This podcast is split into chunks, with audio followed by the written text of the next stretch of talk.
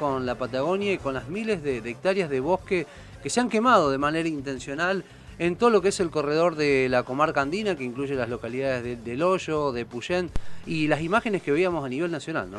Terrible, e incluso se está hablando de atentado en el sur del país porque eh, un informe que hacían bomberos planteaban que la manera en que fueron dispuestos los focos eh, de inicio del incendio ha hecho que eh, se pueda pensar que eh, se hizo todo premeditadamente, pensando en cómo va el viento, en dónde están las, las, zonas más susceptibles de ser afectadas. Por eso incluso también se está barajando la posibilidad de eh, que sea un atentado y por supuesto ya se ha descartado la posibilidad de que esto haya sido un accidente. O sea, se habla, bueno, lo dijo el ministro de Ambiente, que haga algo, un suceso que tiene Para hablar ya sobre este tema, ya estamos en comunicación telefónica con la periodista de Radio Nacional del Bolsón, Ana Romero. Ana, ¿cómo te va? Muy buenos días. Javier Sismondi y Susana Álvarez te saludan desde Noticias al Toque. Hola Javier, hola Susana, eh, ¿cómo, ¿cómo están? Y sí, la información que ustedes tenían es, es cierta. Quiero también avisarles que ayer por la tarde llegó a la localidad del lago Pueblo Chubut el ministro de Ambiente, Juan Cabandier, en donde mantuvo una reunión con los intendentes de la zona, de las localidades afectadas.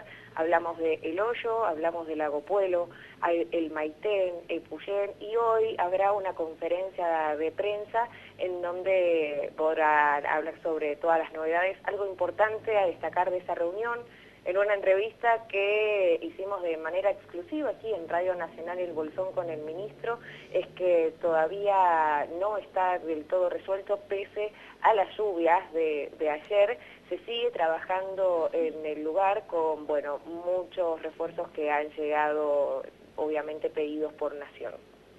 Ana, bueno, ¿cómo es la situación hasta el momento ahí, no solamente en el Bolsón, sino en un montón de, de localidades ahí cerca que comprenden la comarca andina?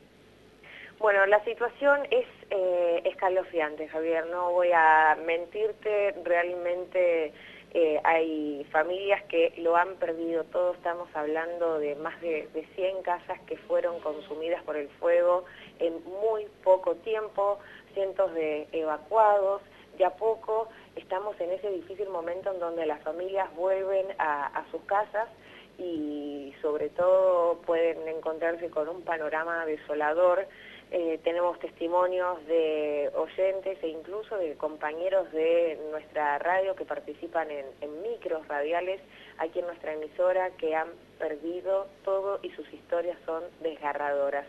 Se está juntando muchísimo para estas familias damnificadas, sobre todo se están en las casas de la cultura y en los gimnasios municipales de Lago Pueblo y El Hoyo se está realizando eh, viandas no solo para los brigadistas, sino también para las familias damnificadas, artículos de limpieza, sábanas, frazadas, así que la solidaridad de la gente se, puede ver, eh, pero parece que todavía falta mucho más porque, bueno, la situación es, es muy angustiante, no, no quiero exagerar, tampoco quiero eh, preocupar o generar pánico, pero es lo que podemos ver en, nuestros vecinos y vecinas aquí en la localidad.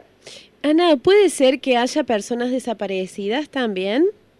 Así es, eh, esto es así, hay 13 personas que, bueno, también hay que tener en cuenta lo siguiente, hay una lista de evacuados, ¿no? Tanto en los diferentes municipios, eh, pero, ¿qué es lo que ocurre? Hay mucha gente que previo al pedido de evacuación se ha autoevacuado y en Lago Pueblo, por ejemplo, no hay luz y no va a haber luz, según indicaron ayer autoridades relacionadas al servicio, hasta los próximos 10 días. Es decir, en el gimnasio, por ejemplo, hay un generador en donde se permite cargar un celular por familia justamente para mantenerse comunicado. Esto dificulta las comunicaciones y es decir que en el caso de que alguien haya tomado la decisión de autoevacuarse y todavía no ha regresado, quizás no tiene manera de, avisarlo.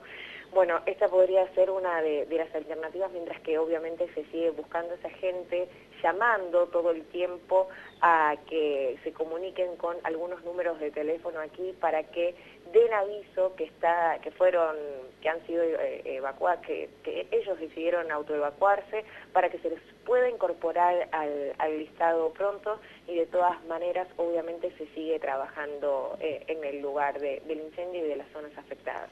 Recordamos a la audiencia de Noticias al Toque que estamos en comunicación telefónica con Ana Romero, periodista de Radio Nacional El Bolsón. Ana, el ministro de Ambiente Juan Cabandí aseguró ¿no? que la intencionalidad es, es evidente eh, en estos incendios forestales eh, ahí en el sur, en la zona de la comarca andina. ¿Qué se sabe sobre esto y quién se cree que podía estar detrás de estos sucesos? Bueno, eh, Javier, es así. El ministro dejó claro, bueno, lo había hecho e-, ese mismo día mediante un tuit, porque la verdad es que seis focos en, en localidades diferentes, en un lapso menor a tres horas, realmente hablan de que hay una evidente intencionalidad. Ahora bien, se están llevando a cabo todas las investigaciones al, respecto.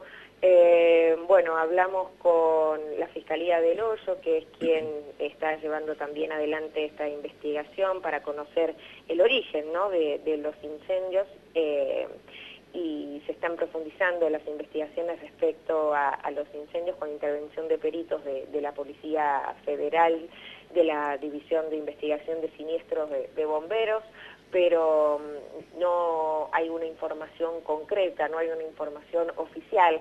Sí a la gente de la zona eh, se está pidiendo obviamente que si algo pudo ver, algo pudo observar, que por favor se acerque a, denunciarlo porque todo dato va a aportar a que se pueda llevar a cabo una investigación muchísimo más profunda y conocer datos más concretos.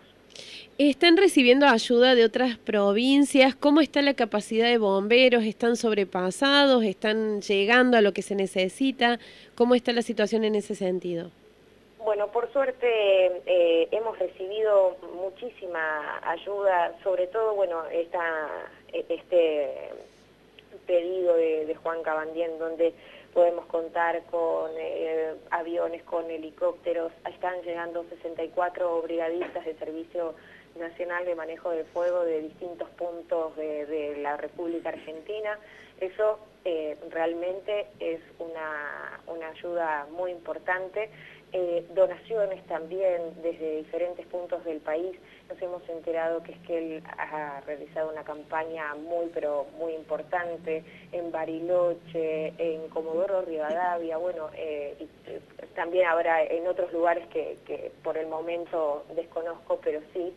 Eh, creo que no solamente nosotros como pueblo de la comarca andina, sino creo que toda la Argentina en estas ocasiones eh, muestra su solidaridad y, brinda, brinda su ayuda sin ningún tipo de, interés para ayudar a, a, los que más lo necesitan. Así que eso se está viendo, hay veces que parece que no, no alcanza y hay que seguir, hay que seguir, sobre todo aquí se está pidiendo eh, ropa de cama, colchones, toallas, eh, vendas eh, también junto con crema para quemaduras para bueno algunos que, que, han sufrido heridas y los hospitales ya no dan abasto para que las puedan acercar a los gimnasios municipales o bien algún lugar que luego los derive a esos lugares.